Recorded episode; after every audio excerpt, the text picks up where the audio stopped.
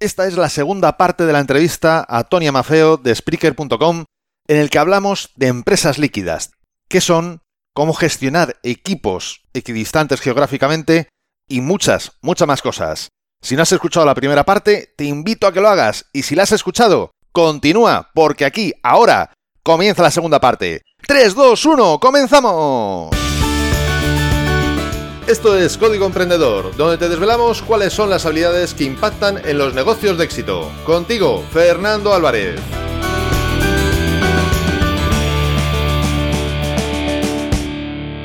Aquí estamos, un episodio más, una semana más, siempre desde la trinchera, desde donde los emprendedores producen resultados, desde donde tiene lugar la acción.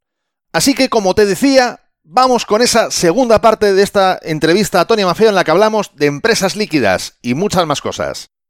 Sí, además que lo que hablabas de la estructura, nosotros lo hemos, digamos, sufrido, entre comillas, en nuestra misma piel, porque cuando, cuando todo esto empezó, eh, claro, no, sabíamos cómo se hacía y, y, lo hemos tenido que aprender. Y lo de la estructura, mm, es totalmente de acuerdo contigo. Nosotros somos una empresa líquida, pero tenemos mucha estructura. Y a mí me gusta esto porque sin estructura no vas a ningún lado, tienes que tener una estructura también porque somos una, empresa ahora mismo de 32 personas. Imagínate sin estructura una empresa de 32 personas, es imposible. Y, a mí me encanta la estructura que tenemos y, tenemos unas rutinas, las llamamos así, muy, muy importantes para nosotros. Tenemos calls, uh, o sea, llamadas establecidas mmm, prácticamente cada día con un equipo diferente Uh, de, de, de, de, nuestros compañeros, tenemos todo un modelo, digamos, de planificación de las cosas que hacemos muy detallado, hacemos retreat, o sea, nos encontramos una o dos veces por año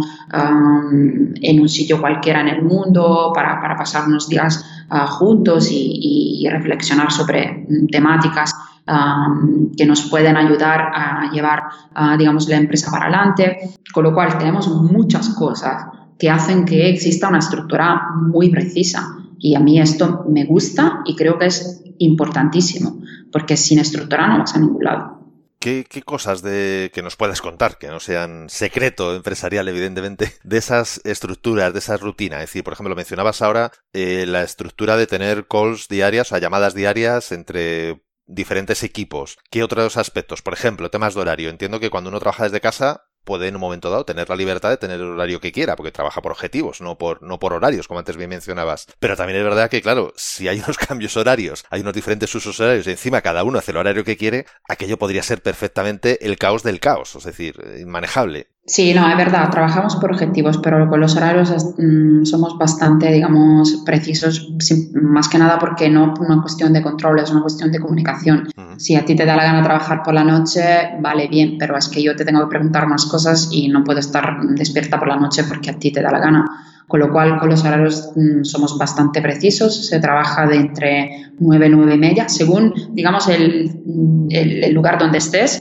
Um, se trabaja más o menos desde 9, 9 y media hasta 6, 6 y media, según. Más o menos digo porque claramente eh, si ha llegado el momento que no tienes uh, nada que hacer y has, hecho todos los tasks que tenías que hacer, um, puedes, um, puedes acabar antes. Normalmente esto no ocurre porque hay siempre muchas cosas por hacer, pero normalmente es así. Y, y bueno, como decía, según donde estés, con lo cual la gente en Estados Unidos se levanta a la hora que se levanta y comienza a las nueve y media. Nosotros sabemos que más o menos a la hora del almuerzo, eh, Europe Time, uh, podemos contar con, con, los colegas que están en Estados Unidos, uh, en la East Coast, claramente, porque ya se acaban de despertar y, bueno, acaban de comenzar a trabajar. Pero sobre esto, en, en este aspecto, um, yo um, con mi equipo soy bastante precisa porque no me gusta, uh, me gusta el respeto y creo que el respeto también se da cuando hay,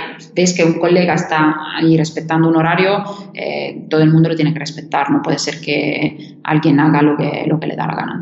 Vamos. ¿Qué otras rutinas así tenéis o sus rutinas? Tenemos muchísimas. Por ejemplo, tenemos, y las puedo contar todas, la verdad que no son. Esta otra cosa es que, otra cosa que me gusta mucho de mi empresa, no tenemos secretos. La mayoría de los documentos casi todos son en Google Drive y cualquiera ah, puede acceder y leer información, no tenemos, no tenemos secretos. Tenemos una call mm, que hacemos una llamada, perdona, es que digo call porque para mí todo es en inglés, una llamada el viernes. no te preocupes, y seguro que en América también, o sea que no hay problema. El viernes, el viernes, todos los viernes a las...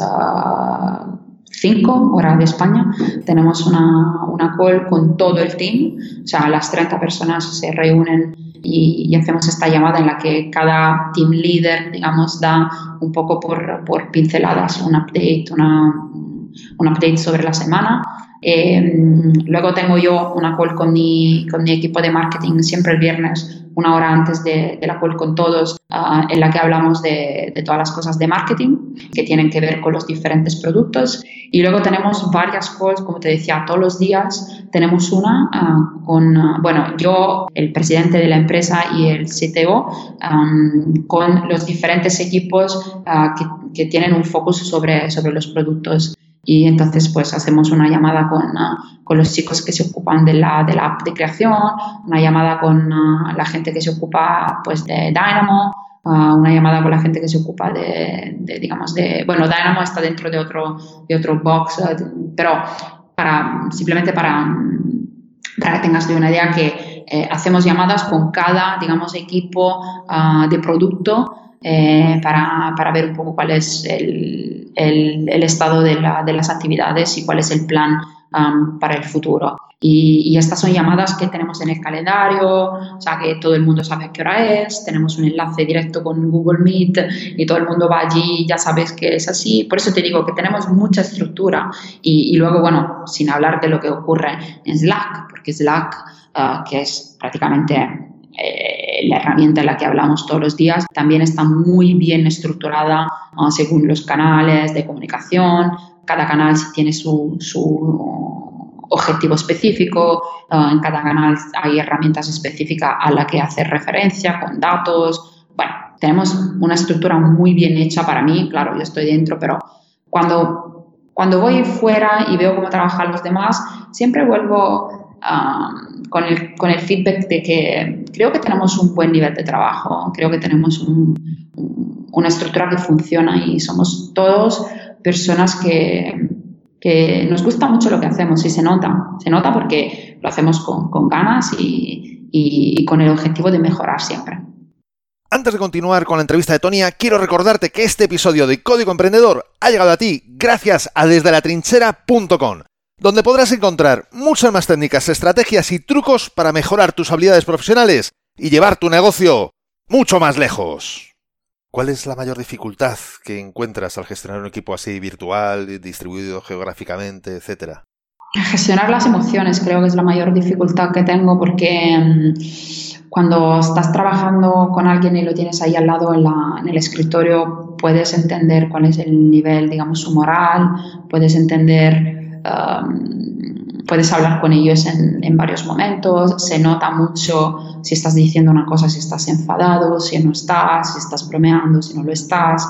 Eh, cuando chateas con las personas o, también cuando estás haciendo una call así, se pierde un poco, digamos, la parte eh, más espontánea ¿no? de la comunicación y, bueno, sobre todo cuando chateas. Eh, y, es por eso que yo me paso la vida haciendo llamadas. O sea, yo aquí creo que en el coworking la gente me, me odia porque yo estoy siempre en llamadas. Pero es que yo prefiero um, llamarte y pasar cinco minutos contigo en una llamada um, en vez de estar allí como media hora explicándote una cosa en chat, que igual el tono de voz no se nota y además otro nivel de dificultad. Toda la comunicación que tenemos nosotros es en inglés, con lo cual no es en italiano no es que es mi, digamos, mi idioma madre, aunque, aunque ahora no sé muy bien cómo lo hablo, pero no es en italiano, no es ni siquiera en español, que igual me siento, digamos, más libre de, de hablar como, como quiera. Es en inglés, que no es un idioma latino, es algo aún más difícil y, y, a veces para evitar, digamos, misunderstanding y que se, se, se, llegue a, un sentido que no sea exactamente el que quería decir yo, un significado así un poco, un poco distinto del que, que, yo quería dar en una comunicación específica, siempre prefiero llamar, ¿no? Decir, bueno, vale, vamos a llamarnos cinco minutitos, así que nos entendemos y bien. Porque a veces ese es el problema, es como, vale, todo está por escrito, que bueno, también en tu idioma, digamos, nativo es otro canal de comunicación, es diferente de la forma hablada. Es en escrito, es en inglés, es asíncrono. Yo te lo escribo y, y tú lo lees cuando te despiertas muchas veces, o tú lo lees cuando lo lees. Porque la chat en Slack nosotros la tomamos un poco como un correo, ¿no? Yo te estoy escribiendo una cosa ahora, luego cuando tú puedas mirar Slack, eh, lo vas a leer. ¿Has entendido lo que yo te quería decir? Sí, no, si no lo has entendido y 90% de las veces me haces otra pregunta para aclarar un poco más. igual cuando aclaras un poco más vas a otro nivel más profundo y de allí empieza. Y esto es, esto es difícil. Esto es difícil. ¿Cuál crees que puede ser el mayor beneficio de este tipo de trabajo, ya no solo para ti, sino incluso por lo que tú conoces, por lo que tú has hablado con tu equipo, para ellos, es decir, en general o incluso para la compañía. Es decir, el pasar de una estructura más física a una estructura tan líquida, que como todo tiene sus pros y sus contras. Yo no considero que ninguna, yo personalmente supongo estarás de acuerdo, ninguna es perfecta, es decir, todo tiene pros y contras. En este caso, una estructura líquida como es esta, ¿cuál podría ser el mayor beneficio para la empresa y para los trabajadores? Bueno, para la empresa, con lo que te decía un poco antes, ¿no? que puedes eh, en realidad contar con ah, personas que puedas ah, juntar a tu equipo en donde sea. No te tienes que fijar en, vale, pues ahora, a, no ser que sea claramente una, digamos, una persona ah, estratégica por un mercado específico y entonces, claro, lo tienes que buscar en una, en una cierta área geográfica. Pero, por ejemplo, un desarrollador, nosotros tenemos personas desde Portugal, desde España, desde Italia, Ah, pero también desde Argentina. O sea, no tienes mm, límites y vínculos geográficos. Y esto hace que puedas buscar la mejor persona posible eh, que, que, mejor persona posible para tu equipo en este momento. Esto, digamos, desde el punto de vista de la empresa. Eh, luego, también es verdad que no tienes, digamos, gastos de, de, una sede específica. Igual tienes, en nuestro caso, gastos de todos los coworking donde la gente va a trabajar, porque, porque también me gusta decirlo, uh, Voxnest paga el coworking de las personas que trabajan, que trabajan con la empresa. Ah, pero bueno, es un poco, es un poco diferente. Em, desde el punto de vista de los trabajadores, creo que eh, si eliges trabajar en una empresa líquida, es porque te gusta la libertad, eh, te gusta, eres una persona muy autónoma, con lo cual mm, muy responsable, eh, sabes que tus objetivos son estos y, sabes cómo conseguirlos y esta felicidad de, vida a la libertad que tienes haces que trabajes mejor. O sea, eh, yo lo repito porque es que es así. Si estás contento con tu entorno, trabajas mucho mejor y, te gusta mucho más quedarte un rato más, por ejemplo, si tienes que hacerlo, lo haces porque tienes otros beneficios. Elegir dónde trabajar es un beneficio para mí. O sea, por ejemplo, y ahora este coworking me encanta. Tiene una arquitectura súper, súper inspiradora, llena de plantas, así es un poco, ah, es, un, es, un, poco un sitio artístico. Y yo cuando me quedo aquí a mirar lo que veo, me, me, me entra mucha inspiración. Y esto es muy bonito. Imagínate si yo estuviese en un, yo qué sé, en un bloque de 80 plantas y, en un sitio súper súper eh, oscuro y porque la sede de mi empresa está allí. Odiaría este, este sitio. Sí, no, porque además, eh, primero, aunque sea muy moderna, típico Silicon Valley, oficinas ahí tipo vanguardistas, tal, al final cada uno somos de nuestro padre y nuestra madre, las cosas como son, cada uno tenemos nuestros gustos, y la sede, por muy moderna, muy austera o muy lo que sea, da igual, está claro que puede gustar a unos y no gustar a otros. Da igual que guste a la mayoría o guste a la minoría, da igual, al final no va a tener contentos a todos, y sí que es verdad que este modelo facilita que cada uno elija su entorno. Por lo tanto, ahí mm, si fallas ya es cosa de cada uno, que lo cambie. Es decir, ahí el y el cambio además es súper fácil, pues no es decir, bueno, vamos a cambiar una sede, no, dejas un coworking y te vas a otro, o sea, que tampoco Exactamente.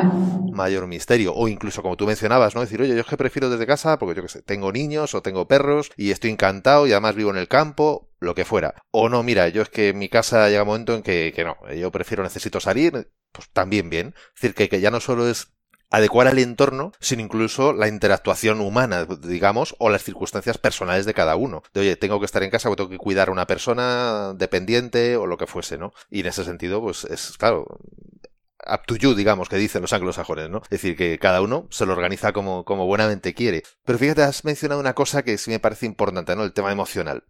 Cuando nosotros vamos a una oficina física, ¿Qué es lo que ocurre? Que nosotros vamos allí y bueno, pues tenemos a los amiguetes, ¿no? A los colegas, compañeros o no de trabajo. Quiere decir que algunos son de nuestro departamento y otras veces son de otro lado. Pero bueno, pues el momento de la máquina de café, el chacarrillo del partido de fútbol, de la ropa del tal o de la salida del viernes o de la película de turno. Da, da lo mismo, ¿no? O el programa de televisión. Al final se hacen vínculos emocionales, vínculos humanos, valga, valga decirlo de esa manera, que también facilita y el, el, que uno esté a gusto en una empresa. Pero sin embargo, cuando tú tienes una circunstancia como la tuya, bien porque es en casa, trabajas desde casa y entonces, claro, pues bueno, el vínculo es si tienes alguien más en casa, si vives sola, pues no, si tienes pareja, pues la pareja y si tienes eh, compañeras o compañeros de piso, pues los compañeros, o cuando alguien va a un coworking, esos compañeros de oficina, por decir de espacio, pero claro, no están involucrados ni unos ni otros no están involucrados en tu empresa. Por lo tanto, a la hora de compartir ya sea para inspirar o para, para lo que fuese, compartir cosas de trabajo, claro, hay una limitación, cuestiones de privacidad, por cuestiones incluso de entendimiento, porque como no están en tu mundo, están en otro mundo, puede que ni siquiera lo entiendan, diga, pero ¿de qué me estás hablando? Si lo mío es otro rollo. Y claro, justo las personas con las que sí necesitas ese apoyo no están ahí en la máquina de café, están, como tú bien decías antes, en una call a través de Skype o de Google Meet o el que fuera, ¿no? Entonces,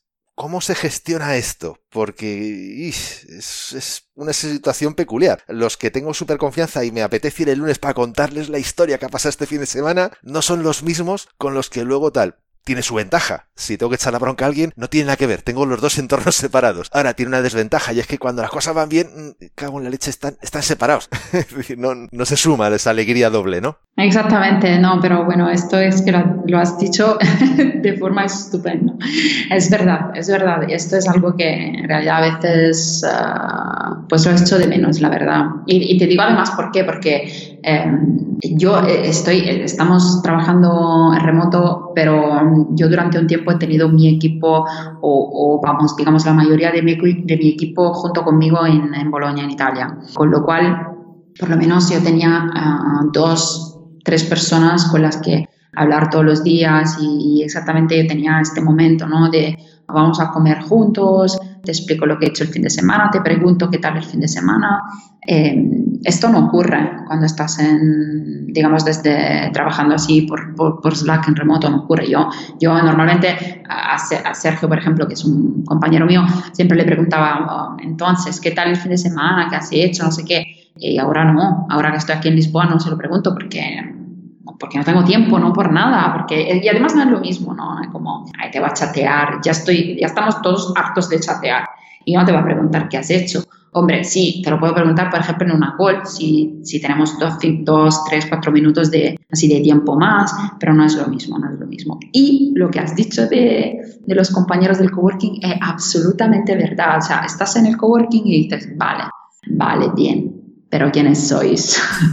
o sea, eh, yo no... Y, luego lo del coworking es un poco mm, distinto porque es difícil que haya siempre la misma gente. O sea, hay gente que siempre es la misma, pero luego hay mucha gente que cambia y, siempre hay como este turnover mm, continuo de personas, por lo cual es difícil, ah, digamos, tener relaciones muy estrechas, sobre todo si, bueno, en este, en este caso como yo, yo acabo de llegar aquí a Lisboa, a veces estoy, a veces no es un poco, es un poco difícil. Y el café, sí, pero sí, pero no. O sea, y además que, por ejemplo, en Italia cuando estaba con, con, mi, con mis compis, en el durante el café siempre igual era el momento para comentar las actividades que han hecho los demás colegas, pues ha visto lo que hace este, lo que hace el otro, no sé qué. Ahora esta parte ya no, no la tenemos mucho y la verdad es que esta es la cosa que más echo de menos. Sí, un poco, que te sientes un poco solo, ¿no? Claro, no se intima igual. No, no es lo mismo, no es, no. es igual. De hecho, fíjate, quería comentar una cosilla por si las personas que nos están escuchando les interesa más profundizar en un modelo de o cómo va, funciona por dentro una empresa líquida. Hay un libro que yo no estoy seguro, yo creo que me suena que te, que te comenté de él eh, cuando nos conocimos en la JPod, pero bueno, la verdad que no, no estoy seguro. Se titula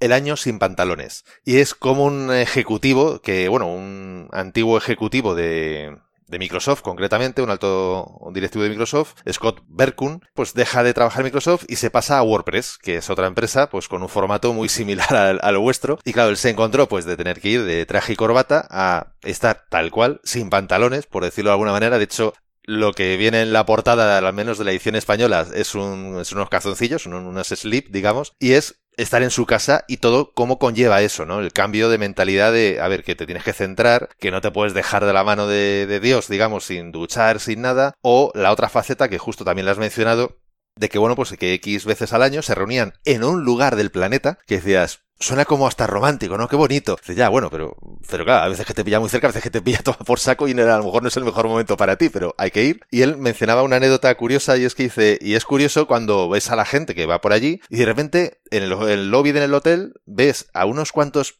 entre comillas, frikis, porque por el aspecto son frikis absolutos, porque no tienen ninguna indumentaria laboral al uso, ahí como locos, totalmente concentrados, con o sin auriculares, da igual, en su portátil, pa, pa, pa, trabajando. De jamás nadie diría que todos esos pertenecen a un equipo de una empresa multimillonaria, es decir, que, que, factura millones a nivel internacional. Nadie lo pensaría. Pensaría que estaban, pues no sé, jugando, chateando con los colegas, lo que fuese, pero no que son altos ejecutivos de una empresa que factura millones. Y es curioso porque este es el nuevo mundo en el que estamos. Exactamente, porque además siempre estamos así como muy, aún muy pegados a la idea de que si eres un alto funcionario tienes que estar con corbata y con camisa y así muy formal. Y esto para mí, o sea, en mi idea de futuro, mi sueño es que la formalidad em, muera y que totalmente desaparezca del planeta y que la gente sea mucho más espontánea y que puedes ser una persona cojonuda y estar con unas avallanas y bien, Vamos, que bien, totalmente bien para mí. El famoso dicho de que el hábito no hace al monje. Absolutamente. Que por más traje que te pongas, no eres más profesional y por más hawaianas que lleves, no eres menos profesional. Exactamente. Una cosa no tiene absolutamente nada que ver con la otra. Yo sé que tú sabes que el éxito y los resultados en la empresa dependen más de cómo hacer las cosas que de estar 100 horas trabajando. Y por eso precisamente te he recopilado más destinaciones que sé que pueden multiplicar tus resultados es la consecuencia de estudiar a personas de éxito, personas como Tonia, y de además haberlas puesto en práctica, de haberlas experimentado yo mismo. Las tienes todas recogidas en mi book gratuito Multiplica por 100 y puedes bajártelo totalmente gratis en desdelatrinchera.com barra x100. Te dejo el link en las notas de este episodio. Y por supuesto te explico un sencillo método para aplicarlas de forma que ya notas mejoras en tus resultados, incluso habiendo aplicado solo unas pocas de estas acciones que te indico. También hay otro concepto muy moderno, porque ahora ya sabemos que hay como. Antes no nos gusta, antes hemos hablado del no etiquetar, pero también es verdad que en cuanto salen cosas nuevas hay que ponerle un nombre, porque también a nivel de marketing vende mucho más. Y el concepto es nomad, es decir, aquellos trabajadores del conocimiento que trabajan no fabricando cosas con las manos, no son trabajadores artesanos, digamos, sino que son podríamos decir artesanos, pero del conocimiento, es decir, que trabajan más, pues como en tu caso, ¿no? Es decir, eh, tecnología a través de, de, pantallas de ordenador, digamos, de alguna manera, ¿no? Y son nomad porque efectivamente no tienen la necesidad de estar en un sitio fijo. Es decir, como un buen nómada puede vivir donde quiera. No tiene ni la obligación de viajar, pero tampoco la obligación o la necesidad de quedarse fijo en un sitio. Y en este sentido, podría decirse que tú eres una perfecta Noma, de decir que, bueno, ahora estás aquí, mañana estás allá, vale, cierras el portátil y ahí va todo. Entiendo que la oficina sin papel en tu caso no es una ilusión, es un, es un hecho, porque no podrías cargar con ella, básicamente. Sí, sí, totalmente, totalmente nómada. Y, me gusta, me gusta ser así. Y además que ahora aquí en Lisboa, por ejemplo, em, hay muchísimos nomads uh, digitales y y me siento perfectamente en línea con, con mi entorno. Y bueno, no sé si a veces me pregunto si esto puede ser como, digamos, un estatus um, que voy a llevar, digamos, para siempre o no. Y todavía no tengo una respuesta. De momento me gusta y, y bien. Uh, no sé, si algún día voy a tener otra necesidad, igual cambiaré de actitud. Pero ahora esto de cerrar el portátil y irme a donde sea y poder continuar a trabajar ahí donde esté, me encanta. Bueno, el día que llegue ya se verá. Es decir, a lo mejor, teniendo en cuenta de que hace unos cuantos años había que tener casi dos sueldos para poder pagarse un billete de avión y hoy con el, prácticamente lo que cuesta un café te puedes pagar un billete de avión. Y lo digo tal cual. ¿Por qué? Porque en Starbucks hay cafés por cafesotes. Da igual, yo soy de té más té, yo sé que tú eres de café, pero por ejemplo los hay por 5 euros. Y yo te digo, yo he valorado a Toulouse por 9 euros trayecto. 9 euros trayecto. O sea que prácticamente son dos cafés, más o incluso menos de dos cafés de, Starbucks, ¿no? Entonces realmente a lo mejor efectivamente mm, no tienes por qué estar tan unido o tan vinculado a un lugar físico, ¿no? Es decir, podemos comer en Toulouse, cenar en Londres y dormir en yo qué sé, en París, ¿no? Es decir, donde, sea. donde sea, en Madrid, donde sea, ¿no? O sea, que en ese sentido es así. Y hay una cosa que creo que también es muy importante y es que muchas veces se relaciona el concepto nomad con trabajador independiente, con el famoso autónomo o freelance. Y no es tu caso. Es decir, tu caso es trabajador nomad, pero por cuenta ajena, que no tiene por qué no existir. Es exactamente la misma figura como hemos ido viendo a lo largo de todo lo que hemos ido hablando. Sí, sí, es verdad. Hay muchas empresas que son así eh, hoy en día, con lo cual no significa simplemente ser autónomo. Puedes trabajar por una empresa y la empresa ser líquida. Pues hasta aquí esta segunda parte de la entrevista a Tonia Mafeo de Spreaker.com en la que, como has visto, hablamos de empresas líquidas. Y si no te quieres perder la tercera parte, qué mejor forma que suscribirte, porque en el próximo episodio vamos a profundizar un poquito más y ya finalizamos esta entrevista. Si te ha gustado este episodio, si es así, compártelo en tus redes sociales, estarás ayudando a otras personas a liderar su propia vida y por supuesto, me estarás ayudando a llegar a muchas más personas. Porque juntos podemos hacerlo, juntos podemos lograr un cambio realmente grande, juntos podemos marcar la diferencia. Y si quieres dejarme un comentario, una valoración en Apple Podcast, iBox, Spreaker o en cualquier otra plataforma desde la que me estés escuchando, te estaré muy, muy agradecido. Es otra forma de hacerme saber que estás ahí y que quieres que siga aportándote valor. Y ya lo sabes, el mejor momento para ponerte en acción fue ayer. El segundo mejor momento es ahora. Y esto ha sido todo por hoy. Nos escuchamos en el próximo episodio, donde aprenderemos más sobre las habilidades que impactan en tu negocio. Y acuérdate de disfrutar, a no ser que tengas otros planes. ¡Hasta pronto!